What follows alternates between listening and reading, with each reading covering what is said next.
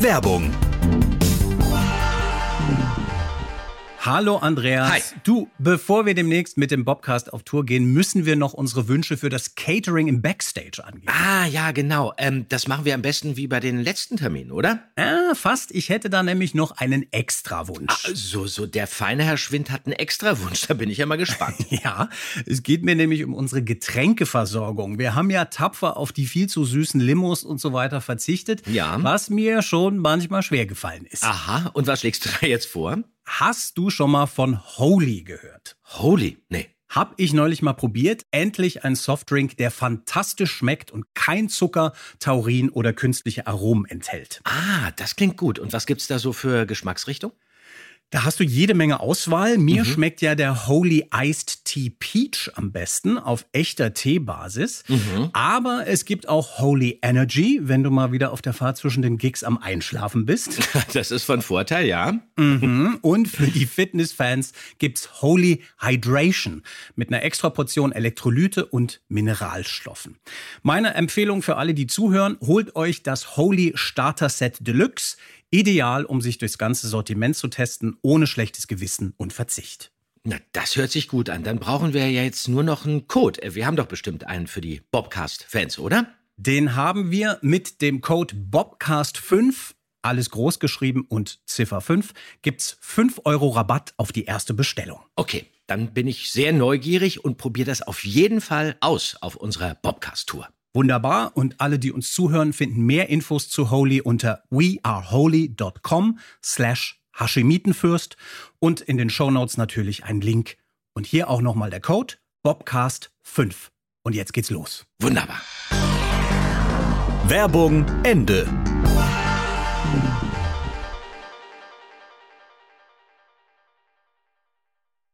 Die drei Fragezeichen.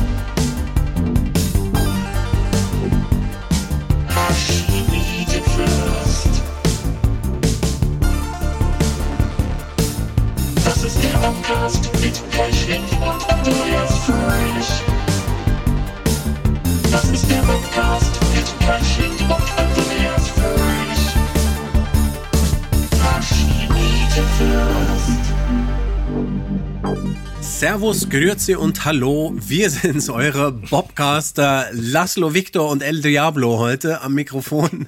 Hi Andreas. Hi, grüß dich. Hi. Und heute eine grandiose Folge und wir steigen sofort ein. Die drei Fragezeichen. Und der Teufelsberg. Auch wenn man nicht an Gespenster glaubt, bei einem abendlichen Spaziergang durchs Tal der Wehklagen können einem schon die Haare zu Berge stehen. Klar, dass unsere drei Detektive dem schauerlichen Heulen, dem das Tal seinen Namen verdankt, nachgehen müssen. Das jeden Abend einsetzende Stöhnen scheint aus einer Höhle im Teufelsberg zu kommen. Doch sobald man sie betritt, herrscht Ruhe. Sollte an den Gerüchten, dass El Diablo ein offiziell längst totgesagter Bandit dort umgeht, doch etwas dran sein? Professor Walsh, der wie Justus, Bob und Peter auf der Mendoza Ranch weilt, ist genauso wenig abergläubisch wie die Jungen. Die Landarbeiter aber lassen sich mehr und mehr nervös machen. Wer nur versucht, mit allen Mitteln Eindringlinge vom Teufelsberg fernzuhalten. Und warum? Selbst Justus tappt im Dunkeln, bis er ein winziges Steinchen in der Höhle findet, das alles andere ist als ein gewöhnlicher Stein. Tja. Großartige Zutaten hier, würde ich sagen, beim Teufelsberg. Äh, geheimnisvolles Heulen beziehungsweise Stöhnen, dann haben wir mysteriöse Unfälle, abergläubische Landarbeiter, dann haben wir ein vermeintliches Urzeitwesen, ähm, einen verrückten alten Mann in einer Höhle, ähm, äh, unheimliche Gestalten mit Narben und Augenklappen und eine Legende um den Verbrecher Diablo. El Diablo heißt er ja. Die größte Rolle spielt hier aber beim Teufelsberg der Teufelsberg selber. Und in dieser Folge gibt es unglaublich viel Geräusche und Sounds. Es wird mit Wind gearbeitet, man hört Meeresrauschen, Möwen, dann haben wir Zikaden, haben wir eine ganz tolle Höhlenakustik mit Echo, Wassertropfen, Hall. Und das alles erzeugt bis zum Schluss wirklich eine einzigartige Atmosphäre und auch wirklich eine ganz tolle Grundstimmung. Und erwähnenswert in dem Zusammenhang ist auch die Bemerkung von Francis, auf dem Deckblatt des Originalmanuskripts von Frau Körting, was wir natürlich hier wieder auch vorliegen haben, hier steht von Francis selber vermerkt, das Heulen oder Stöhnen, von dem im Manuskript die Rede ist, wird von einer Öffnung im Berg und dem hindurchblasenden Wind erzeugt. Das ist aber für die Beteiligten der vorliegenden Geschichte nicht so ohne weiteres erkennbar.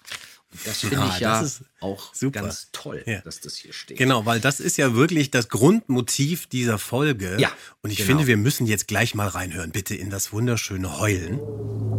Da. Hört doch. Es fängt wieder an. Unheimlich, dieses Heulen. Ich kann es den Cowboys von der Ranch nicht verdenken, dass sie nicht mehr hier bleiben wollen. Vielleicht kommt es von dem Leuchtturm her, den wir unterwegs gesehen haben. Ein Echo vom Nebelhorn oder sowas. Das ist ja interessanterweise nicht exklusiv für diese Folge aufgenommen Mhm. worden. Das ist schon mal aufgetaucht in der Fünf-Freunde-Folge, machen eine Entdeckung, wo Ja. sie auf der klagenden und flüsternden Insel sind. Dafür hat Frau Körting, hatte sie mir dann mal erzählt, dieses Geräusch gefunden und aufgenommen. Was genau es ist, wusste sie auch nicht mehr. Aber sie meinte, es passte sensationell natürlich jetzt zu diesem Heulen im Teufelsberg. Und deswegen kam es hier wieder zum Einsatz. Ja. Originaltitel The Mystery of the Morning Cave, also nicht Morning, Morgen, sondern eben äh, To Morn, stöhnende Höhle ist damit gemeint. Der Autor ist Dennis Linz unter dem Pseudonym William Arden. Ersterscheinung in den USA war am 12. Juli 1968. Das deutsche Buch ist 1974 erschienen und das Hörspiel am 1.10. 1980. Das ist übrigens das erste Buch, was im Original nicht von Robert Arthur, dem Drei-Fragezeichen-Schöpfer, verfasst wurde. Da hatte sich nämlich in der Zeit schon sein Gesundheitszustand ein bisschen verschlechtert. Der ist ja dann im Frühjahr 1969 verstorben. Und da sich William Arden, also Dennis Linz und Robert Arthur schon kannten, die hatten sich äh, vorher schon öfter in New York getroffen, kam man dann relativ schnell überein, dass Arden für Arthur einspringen sollte. Und als das Buch dann fertig war, mochte Robert Arthur den Teufelsberg von Arden auch wirklich sehr und meinte einmal, der Roman würde sich so lesen, als stamme ähm, er von ihm selber. Das ist natürlich Ah ja. ein Ritterschlag gewesen für Dennis Linz. Das ist schön. Und natürlich dann gut die Nachfolge äh, zu Ja. sichern auf diesem Weg auch. Ja. Ein Blick aufs Cover, Andreas, wie findest du das? Das erinnert mich auch wirklich sehr an die Geisterinsel. Ziemlich Richtig. ähnlicher Stil, auch wieder mit diesen kubistischen Elementen. Finde ich schön, finde ich sehr gut. Ja, finde ich auch. Aber man denkt, hat natürlich immer, das hatten wir ja schon mal auch beim, beim Bergmonster und äh, dem Nachfolger, dass man denkt, es gibt irgendwie einen inhaltlichen Zusammenhang. Ne? Das ja. kann man natürlich auf diese Spur kommen, Ja. was aber natürlich nicht so ist.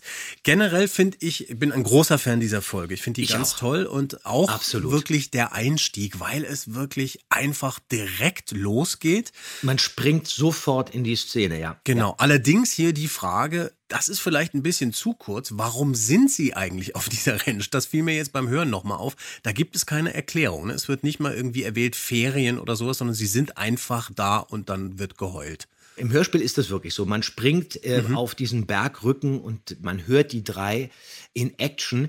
Im Buch wird aber erzählt, dass Peter auf dieser Mendoza Ranch, dieser Daltons, die heißt übrigens im Original äh, Crooked Y, da macht er Ferien.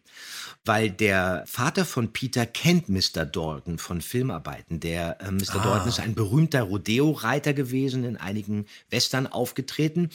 Und der hat dann diese Ranch zusammen mit seiner Frau erst vor kurzem gekauft. So, und als Peter dann aber auf dieser Ranch ankommt, die übrigens circa 100 Meilen von Rocky Beach entfernt liegt, schon ein paar Tage da verbracht hat, merkt er, dass die Stimmung auf dieser Ranch alles andere als rosig ist. Das liegt auch vor allem daran, dass einige abergläubische Landarbeiter oder Cowboys auf dieser Ranch durch dieses diabolische Heulen und dieses Wehklagen in Angst und Schrecken versetzt werden und sich vor diesem Teufelsberg fürchten. Und der heißt deswegen Teufelsberg, weil der zwei Gipfelzacken hat, die wie zwei Teufelshörner geformt sind. Und daher beschließt Peter dann, Justus und Bob aus Rocky Beach nachkommen zu lassen, auf die Ranch zu holen, weil er, Peter, ein Fall für die drei Fragezeichen wittert.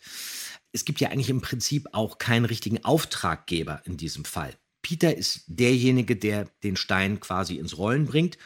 Und ähm, später lässt man sie dann eigentlich gewähren, dieses Geheimnis rund um den Teufelsberg aufzuklären. Obwohl dann auch die Visitenkarte ausgetauscht wird. Aber auf diese Szene explizit kommen wir später nochmal zu sprechen. Okay, schön. Ja, aber dann gibt es sozusagen, das macht ein bisschen mehr Sinn, ist ein bisschen schnell im Hörspiel. Aber Ja. ich finde es natürlich auch toll, so einzusteigen, weil wir eben jetzt uns auch ein bisschen von dieser Formel lösen, die wir ja das letzte Mal ein bisschen beklagt haben schon. Ne? Ja. Dass es so ein bisschen durchschaubar ist, immer wie das funktioniert. Es gibt jemand, der fasst große äh, Intrigen zusammen und sie kriegen den Auftrag direkt und dann geht's los. Und hier Es geht sehr schnell. Es geht sehr schnell gleich in die Genau, Story. und das passiert hier und man ist aber so an den Symptomen dran quasi. Ne? Ja. Was ist das für ein Heulen? Das müssen wir jetzt herausfinden. Ja.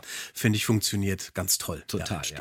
Und da treffen sie dann genau auf Cardigo, den Arbeiter, der verletzt wird.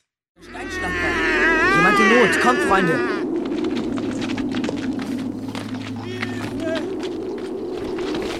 Ja, schon da.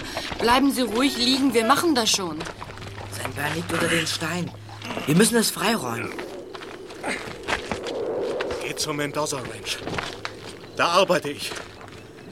Sagt Mr. Dalton, er soll ein paar Männer hier schicken. Dies verdammte Tal mit seinem Geheul. Diesmal war es das bestimmt nicht. Ich vermute, dass sich bei den Detonationen des Marinemanövers ein paar Steine losgelöst und einen Steinschlag verursacht haben. Und es war doch das Geheul. Es war das Heulen von El Diablo. Wunderbar, unser Harald Pages, wir kennen ihn schon aus äh, mehreren Folgen. Hier wieder ganz andere Farbe, oder? Ich finde, das macht er toll. Äh, Total. Und interessant ist auch das Schreien am Anfang. Das ist nicht äh, der Schrei von Pages, sondern das ist ja eigentlich der Schrei von Matthias Green aus dem Grünen Geist. Richtig. Und der Schrei, der war äh, laut Manuskript auch überhaupt nicht vorgesehen. Hier auf Seite 2, den hat man dann bei der Mischung nachträglich eingefügt. Auch bei Pages, den hätte ich eigentlich jetzt nicht unbedingt besetzt. Ich hätte jetzt nicht an Pages bei Cardigo gedacht, Ja. weil Pages ja eigentlich grundsätzlich eher nobel und, und feiner klingt, eben nicht wie so ein Landarbeiter, aber der hier wirklich großartig ist in dieser kleinen Rolle. Da stimmen die Atmer, die Angst, die Panik und, und er performt es auch ganz anders als zum Beispiel seine Rolle als Brotverkäufer im Zauberspiegel. Das ist wirklich toll. Und man ist sofort auch, man kriegt diese Panik Ja. mit, dass da wirklich was auf dem Spiel steht, Ja. wie die leiden, diese ganzen Ja, Arbeiter. ja. Das finde ich auch ganz toll bei ihm abgefangen. So, und dann geht es weiter in der Geschichte und wir treffen auf Harding, den Vorarbeiter der Ranch. Wo habt ihr Burschen euch wieder rumgetrieben? Ganz schön groß, die Ranch. Da verirrt man sich leicht mal. Wir sind an freies Land und Berge gewöhnt, Mr. Hardin. Wir passen schon auf. Ich habe schon gehört, wo ihr gewesen seid. Im Tal der Wehklagen. Das ist durchaus nicht der richtige Ort für euch, Grünschnäbel. Bleibt in Zukunft weg da. Das ist Christian May, wirklich auch eine sehr coole und auch ähm, sehr einzigartige Stimme. Das ist so ein Charakterkopf, ja? Christian May mit grauen Haaren, so einer ziemlich markanten Nase, sieht echt cool aus.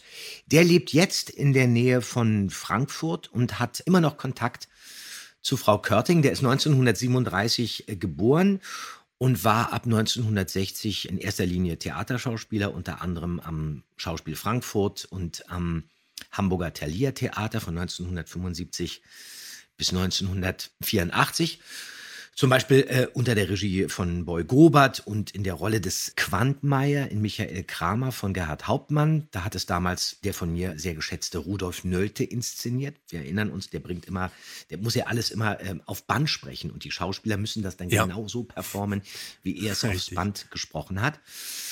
Dann hatte er ein paar TV-Auftritte, zum Beispiel im Tatort, Fall für zwei. Und synchrontechnisch ist bei ihm mh, eigentlich nur erwähnenswert, dass er die Stimme des Zaubereiministeriums-Mitarbeiters Bob war in Harry Potter und der Orden des Phönix. Ja, Okay. Ja. Und hier ist er der Vorarbeiter Harding. Frage, wie heißt dieser Mann mit Vornamen? Ich höre da Luke Harding, dann aber auch vielleicht Duke äh, an einer anderen Stelle. Wie heißt der? nee, der heißt wirklich Luke. Okay. Obwohl unsere ähm, nächste Schauspielerin, die auftaucht, äh, Mrs. Dalton, Helga Bammert, die sagt leider Duke anstatt Luke. Und Mrs. Dalton ist im Buch eine kleine, energische Frau mit grauem Haar. Und das ist eben besagte Helga Bammert. Die passt total auf diese Ja. Figur. Die ist handfest und zackig, spielt es sehr schön, wirklich so eine, ja, wie so eine äh, Mutter Courage, die immer genau weiß, was los ist. Helga Bammert kennen wir auch schon aus dem seltsamen Wecker. Da war sie Mrs. King. Und die ist aber leider schon verstorben. Wann konnte ich leider nicht rausfinden. Auf jeden Fall ist sie 1921 geboren und war dann als junge Schauspielerin an der Landesbühne Osthannover in Lüneburg engagiert und hat dort, was wirklich erwähnenswert ist, 1941 den Schriftsteller Wolfgang Borchert, den Autor von Draußen, vor der, Tür, kennengelernt, mit dem sie bis zu seinem Tod auch wirklich eng befreundet war. Da gibt es ähm, sehr intensiven und voluminösen Briefwechsel. Und seit den 50er Jahren war sie dann auch ähm, vermehrt in Film- und Fernsehproduktionen zu sehen. Dann hat sie ähm, in Glücksritter mitgespielt neben Inge Meisel und hatte dann später auch Gastauftritte in diese Drombuschs und stand 1987 und 1990 als Marga im Landarzt Naja, vor der Kamera. Und da müssen wir jetzt auch noch mal reinhören. Unsinn, Luke. Die Jungen sind keine kleinen Kinder.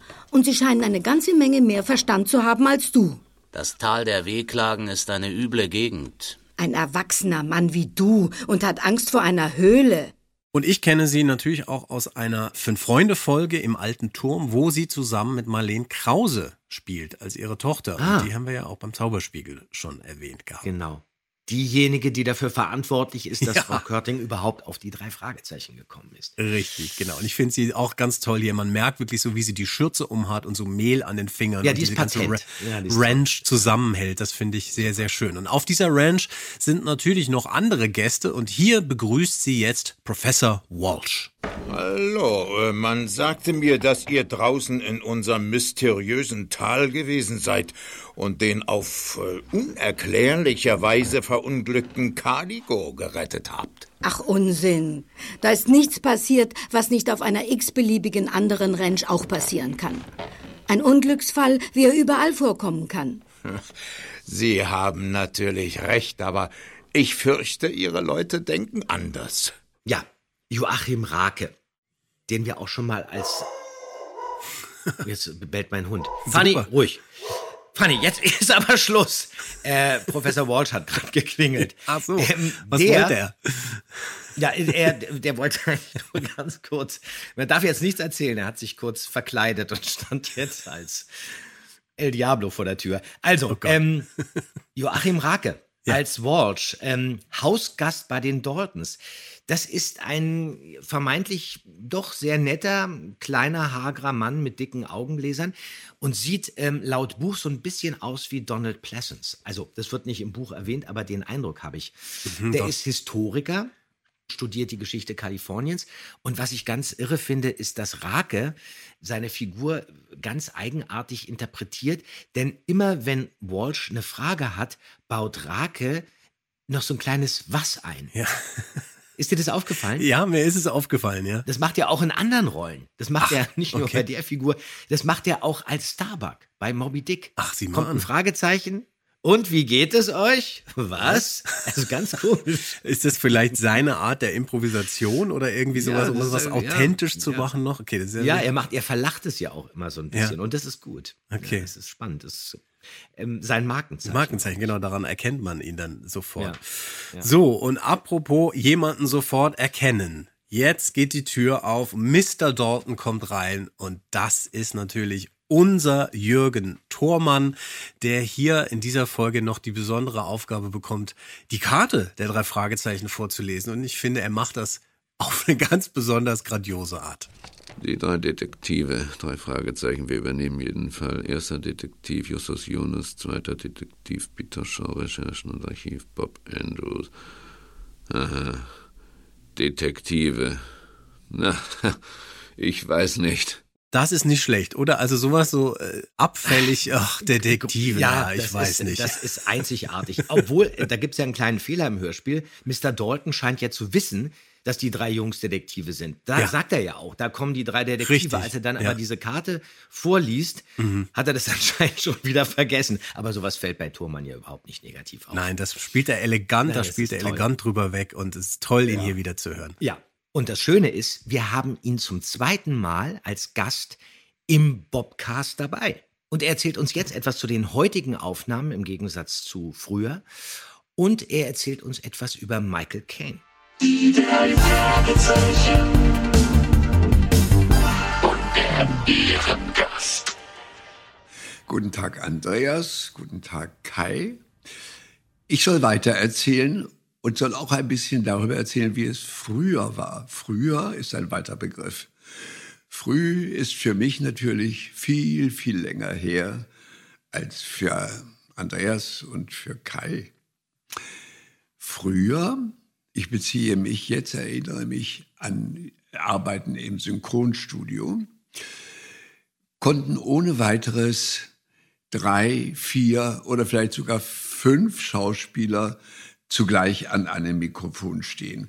Wahrscheinlich war äh, das so weiträumig aufgebaut, der Ton, dass man sich das erlauben konnte. Und wenn die äh, Menschen ein Stückchen weggingen im Film, dann war der Mann, der den Mikrofonwagen bediente, fuhr den Wagen ein bisschen weg. Also es wurde richtig so wie in der Wirklichkeit, so wurde es auch synchronisiert.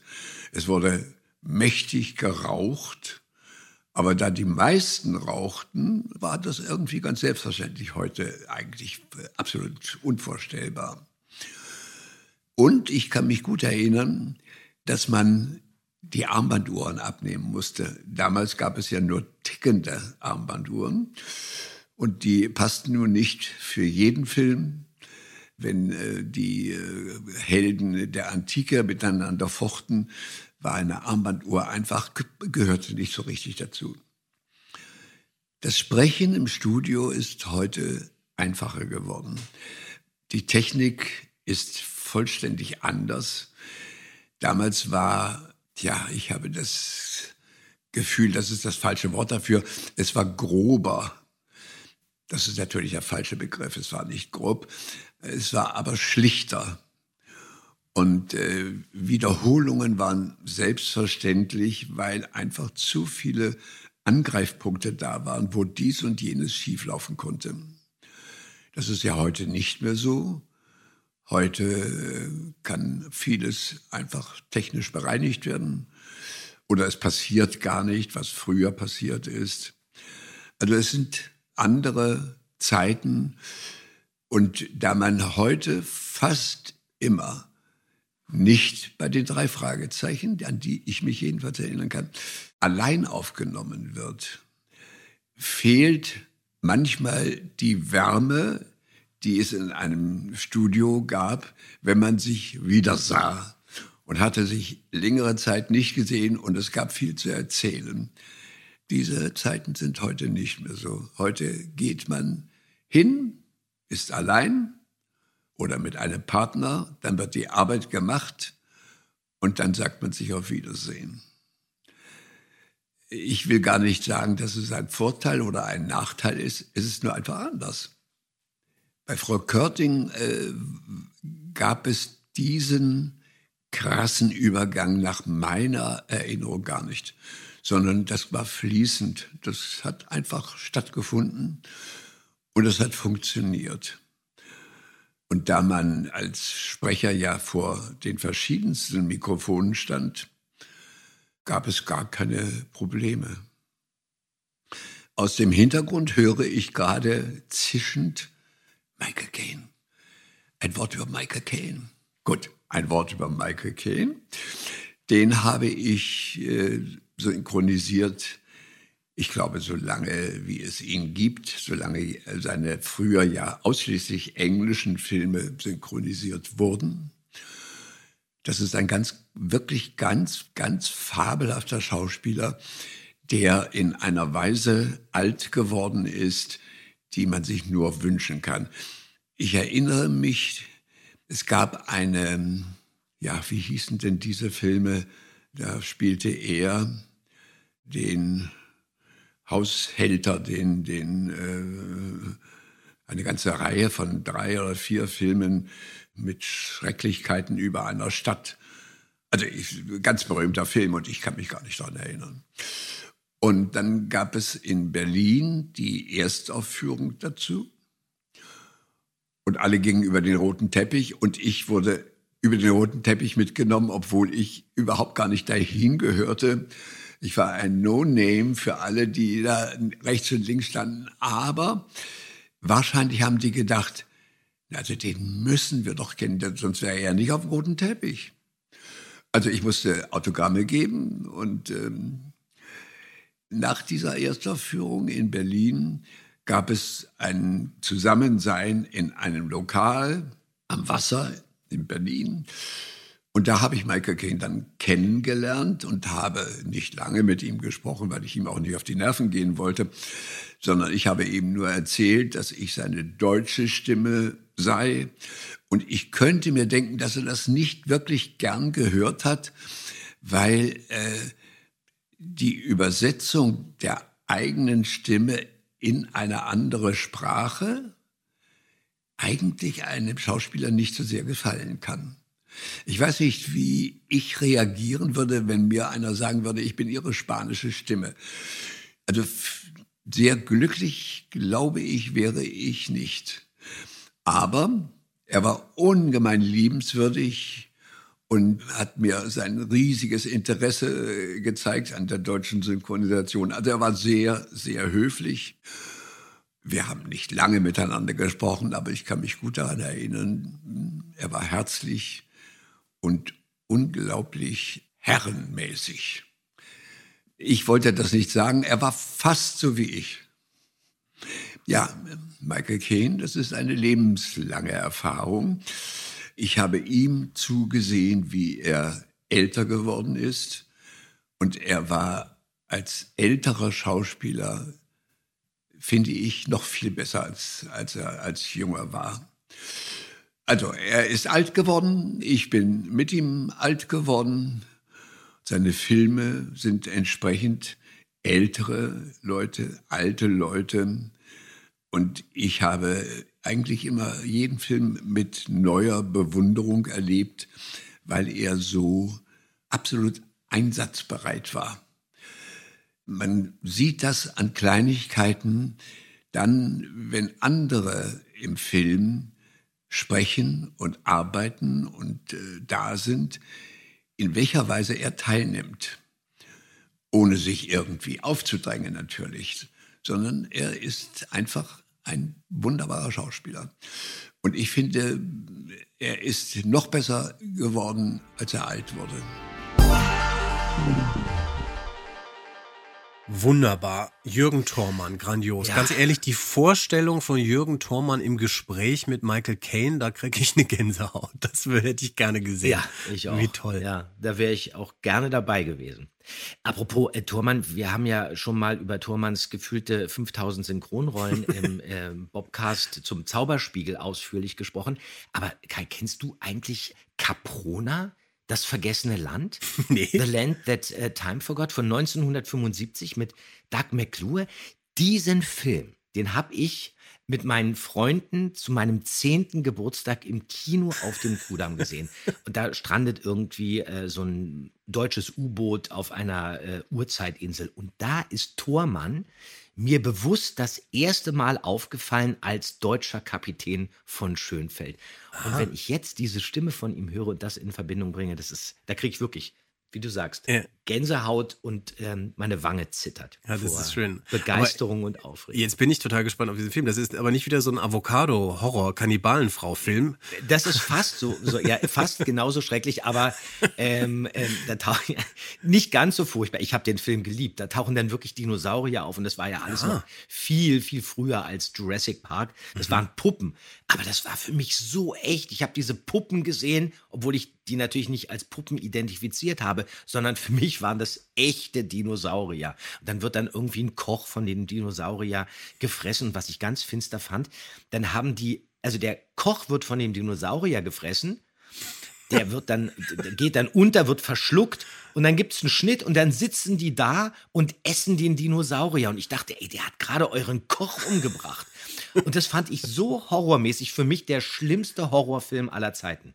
1975 mit zehn Jahren. Wenn man sich den jetzt anguckt, kommt man aus dem Lachen gar nicht mehr raus. Aber ich fand es toll. Ja. Und da ist Thormann der Kapitän von dem U-Boot. Es klingt grandios, ich habe es mir schon Ja, notiert, es ist das werde ich mir sofort anschauen, wenn wir hier Ja, ja. fertig sind. Super. Ja, ist aber nicht so leicht zu kriegen. Es gibt auch Caprona, das äh, vergessene Land, irgendwie so ein Remake. Aber du musst darauf achten, dass es der Film von 1975 ist. Gibt's, glaube ich, nur auf DVD. Okay, ich will ja Tormann. Ja, hören. Tolles Ding. Super, wunderbar. Wir schweifen ab, denn Ja, es tut mir leid. Das ist aber, wenn man Tormann Nein. hört, dann, Ja, dann, dann, dann muss man, dann, dann geht's mit einem durch. Ja, Logo. Und so, das ist das, was wir hören wollen. Das ist wunderbar.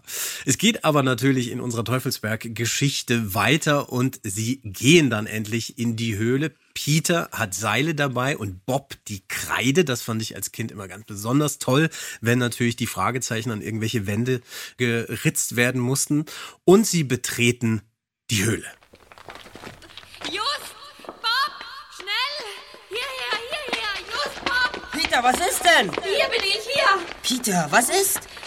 Da war es! Hier drin! Ich habe was gesehen! Ga- Ganz schwarz und glänzend. Ehrlich, Peter? Ganz bestimmt. Als ich, als ich aus diesem Gang da kam, habe ich ein, ein Geräusch gehört. Und dann, dann sah ich dieses Ding. Vor Schreck habe ich die Lampe fallen gelassen. Vielleicht war es bloß die Aufregung. Nein. Es war nicht die Aufregung. Hier, seht euch das an. Oh Gott, große ovale Spuren. Nasse Spuren.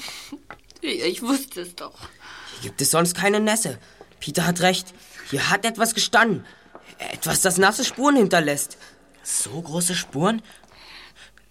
Sind ja fast mm, ein Meter lang. Mindestens. Groß und nass und glänzend eine Art. Ungeheuer. Das Wesen aus der Urzeit. Okay, also, Moment, Andreas, am Ende, was Ja? ist denn hier los? Das Wesen, hattest du da keinen Bock mehr? Ja. Oder was ist. Nein, da? ich, war, ich, ich, es tut mir leid, ich kann dir nicht mehr sagen, was mich da geritten hat. Also das ist wirklich echt verdammt schräg. Und ähm, viele erinnern sich auch wirklich genau an diesen grauenvoll, von mir grauenvoll performten Satz. Ja, der ist, ähm, der ist, ich weiß auch nicht. Also Keine Ahnung, entweder was da los war. Spricht man das genau wie Peter jetzt eben auch ängstlich aus, Ja. ja? Oder als Feststellung kann es ja auf unterschiedliche Arten und Weisen sprechen.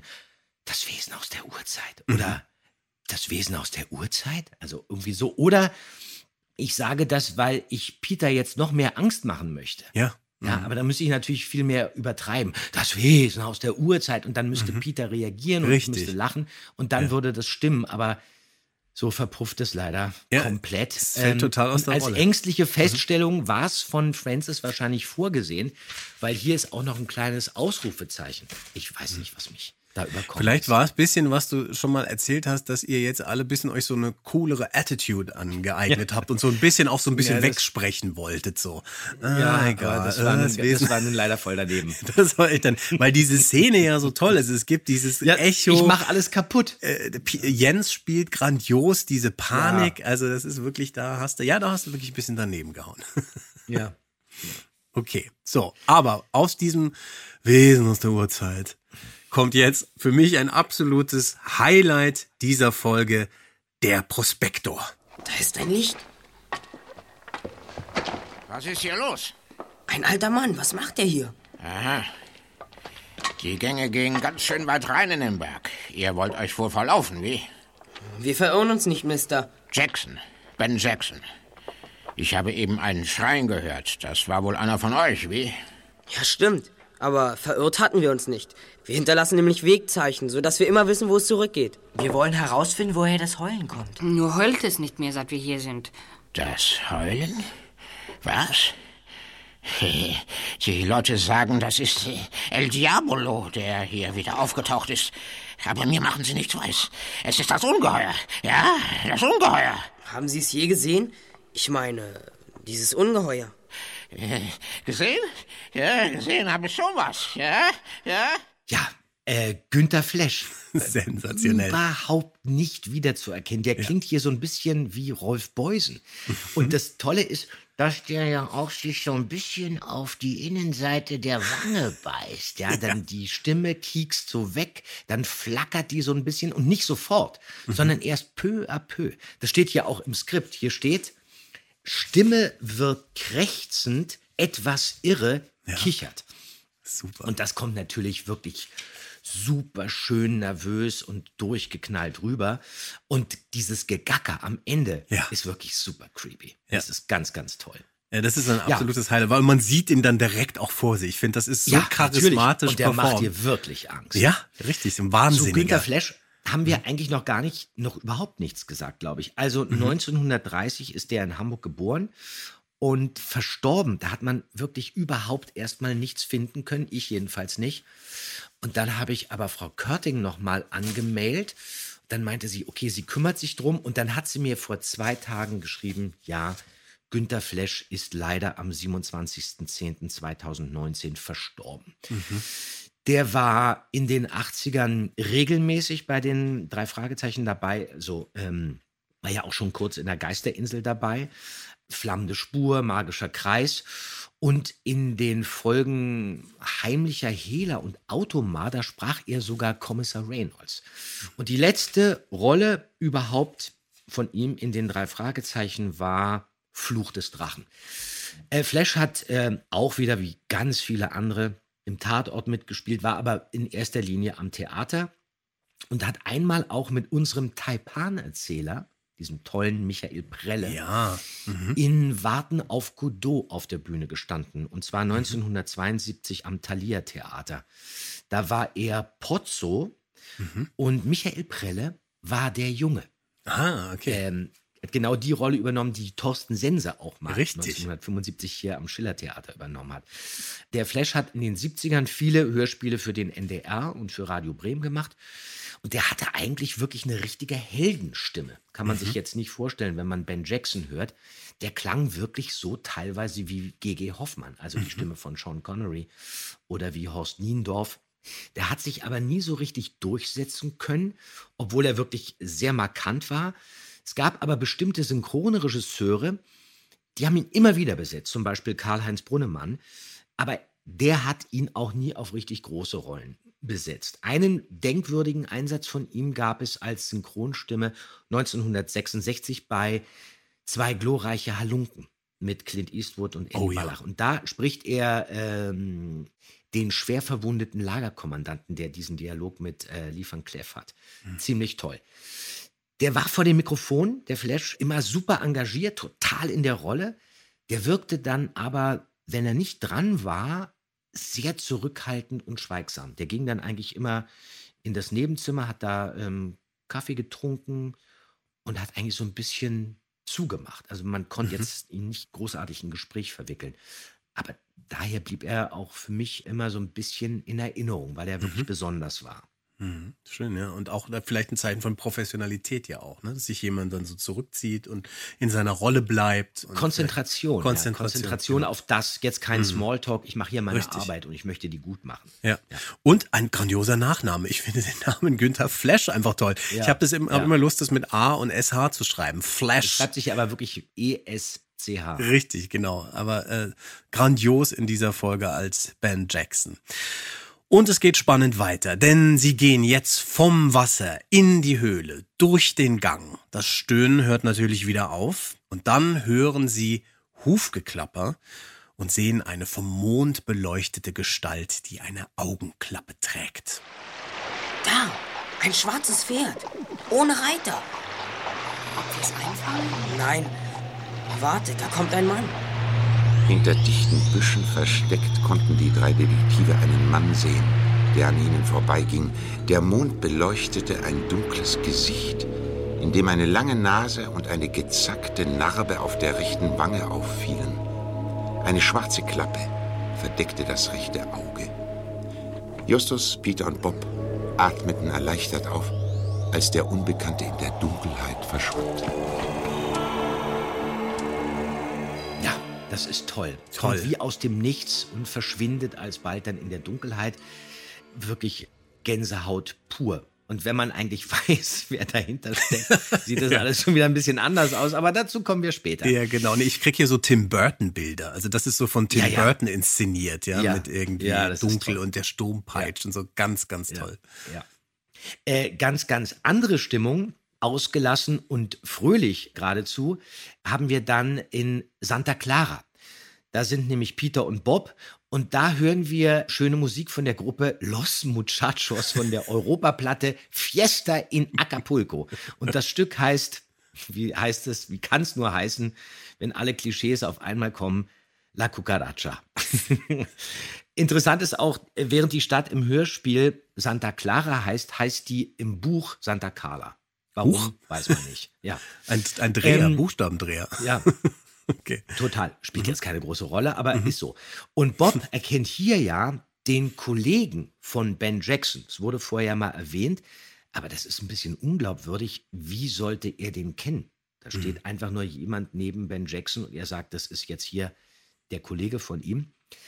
Sehr schön gebaut ist die Szene, in der Professor Walsh plötzlich dann auftaucht, kurz nachdem sie den Reiter mit der Augenklappe auch in Santa Carla oder Clara beobachtet haben. Und man denkt jetzt sofort, also mir schoss sofort der Gedanke durch den Kopf, aha, der Walsh hat Dreck am Stecken, der Ja. könnte auch der Mann mit der Augenklappe sein. Richtig, genau. Das ist schön so zweideutig gespielt und die ganze Ja. Szene so gebaut. Das finde ich Ja, er ist funktioniert. auch so übertrieben freundlich. Ja, richtig. Er macht sich, macht sich kurz verdächtig, aber man weiß nicht. Nein, genau. Und dann wird es hochdramatisch und voller Action. Auf dem Heimweg aus Santa Clara, Carla, Peter und Bob werden mit den Fahrrädern von der Straße abgedrängt. Achtung, Bob! Das Auto! Der ist ja wahnsinnig. Runter von den Rädern! Ein Abhang, Vorsicht, Peter. Ich kann mich nicht halten! Bob, hilf mir! Bob, ich stürze! Ich kann nicht, ich auch. Ah! Ah!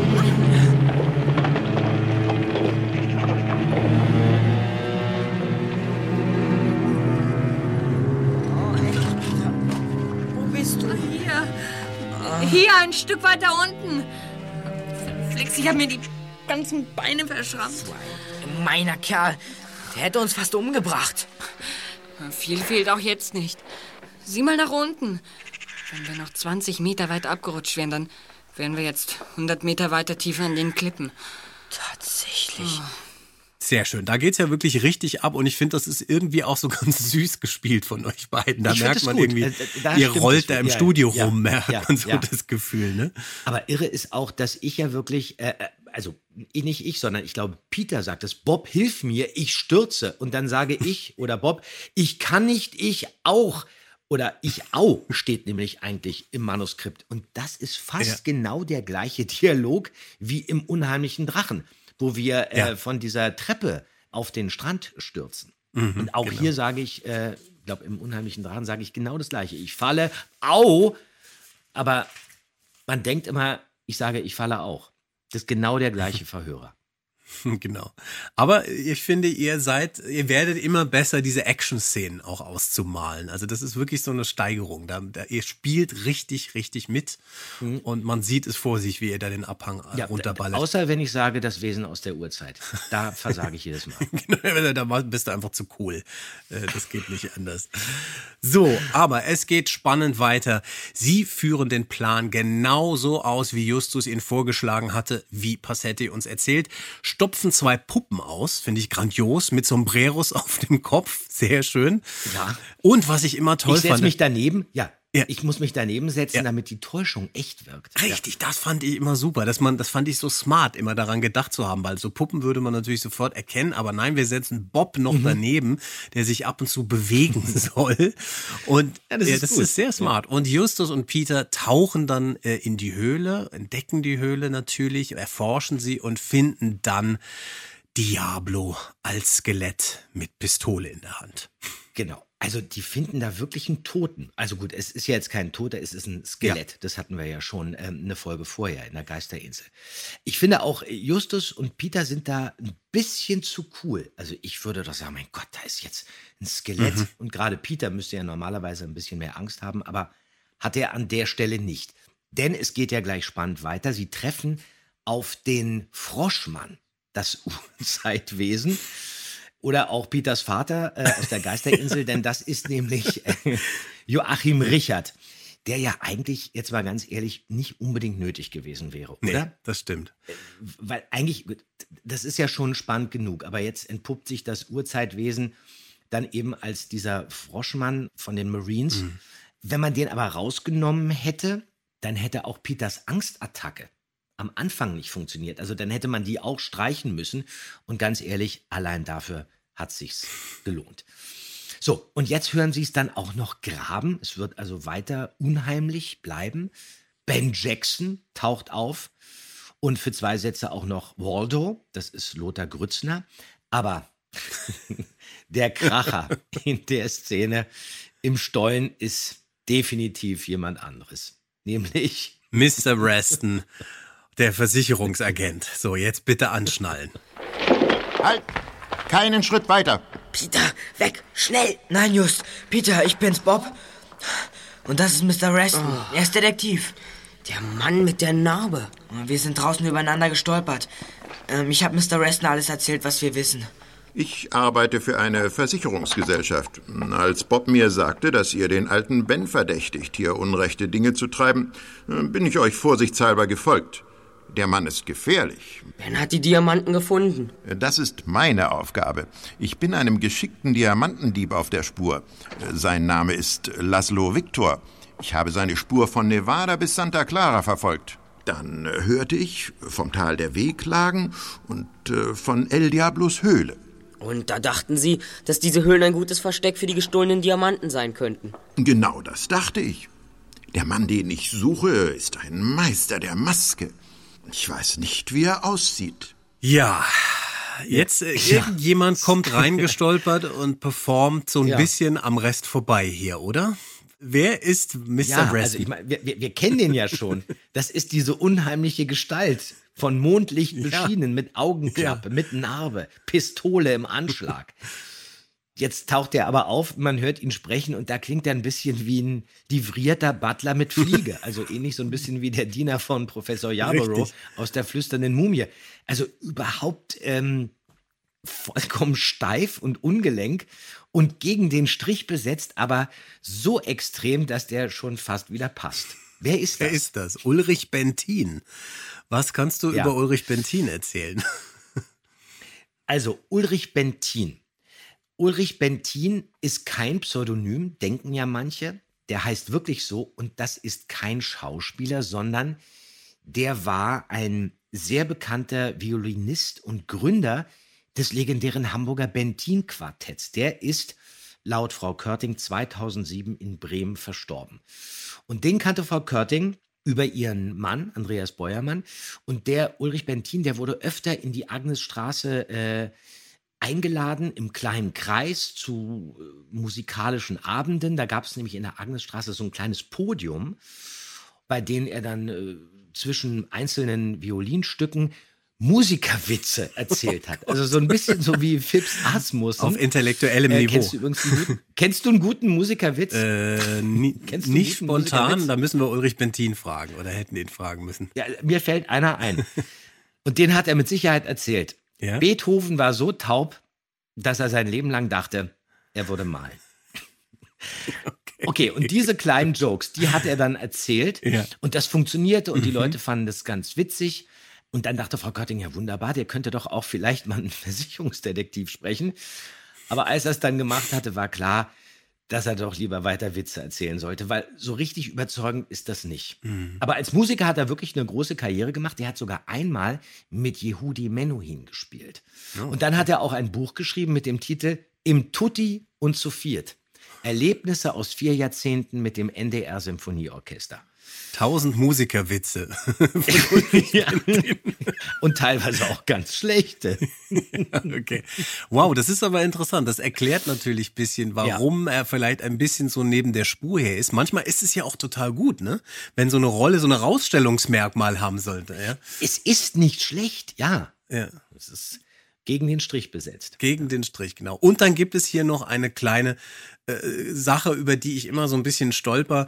Laszlo Victor, so heißt ja der Diamantendieb, dem äh, Reston auf der Spur ist. Das muss doch eine Anspielung auf Casablanca sein, also den Widerstandshelden Dieser Laszlo. berühmte, äh, einflussreiche tschechoslowakische Widerstandskämpfer auf jeden Genau, Fall. für den sich dann Total, Ilsa Lund natürlich. entscheidet. Das ist ja, Ja. irgendwie so eine Anspielung. Ja. Ein bisschen schräg, das so umzudrehen. Ne? Ja, mit Sicherheit. Aber gut, noch eine kleine Anspielung reingehauen. So, und am Ende wird dann natürlich der Historiker und Experte für die Geschichte Kaliforniens, Professor Walsh als Diamantendieb Laszlo Victor enttarnt, beziehungsweise auch als El Diablo. Und überführt wird der Bösewicht natürlich von Justus.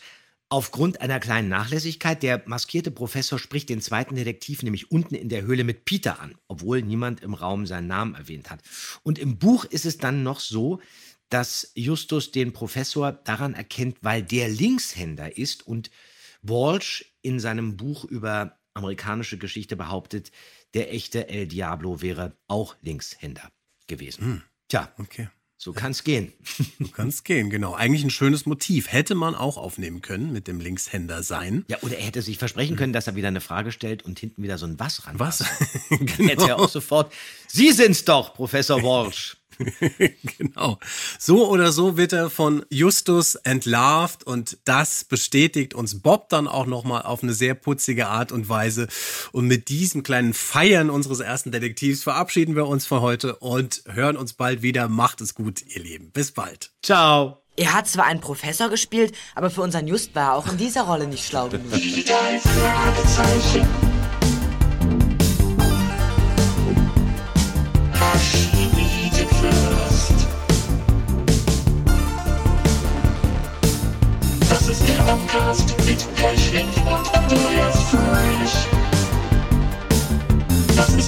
podcast.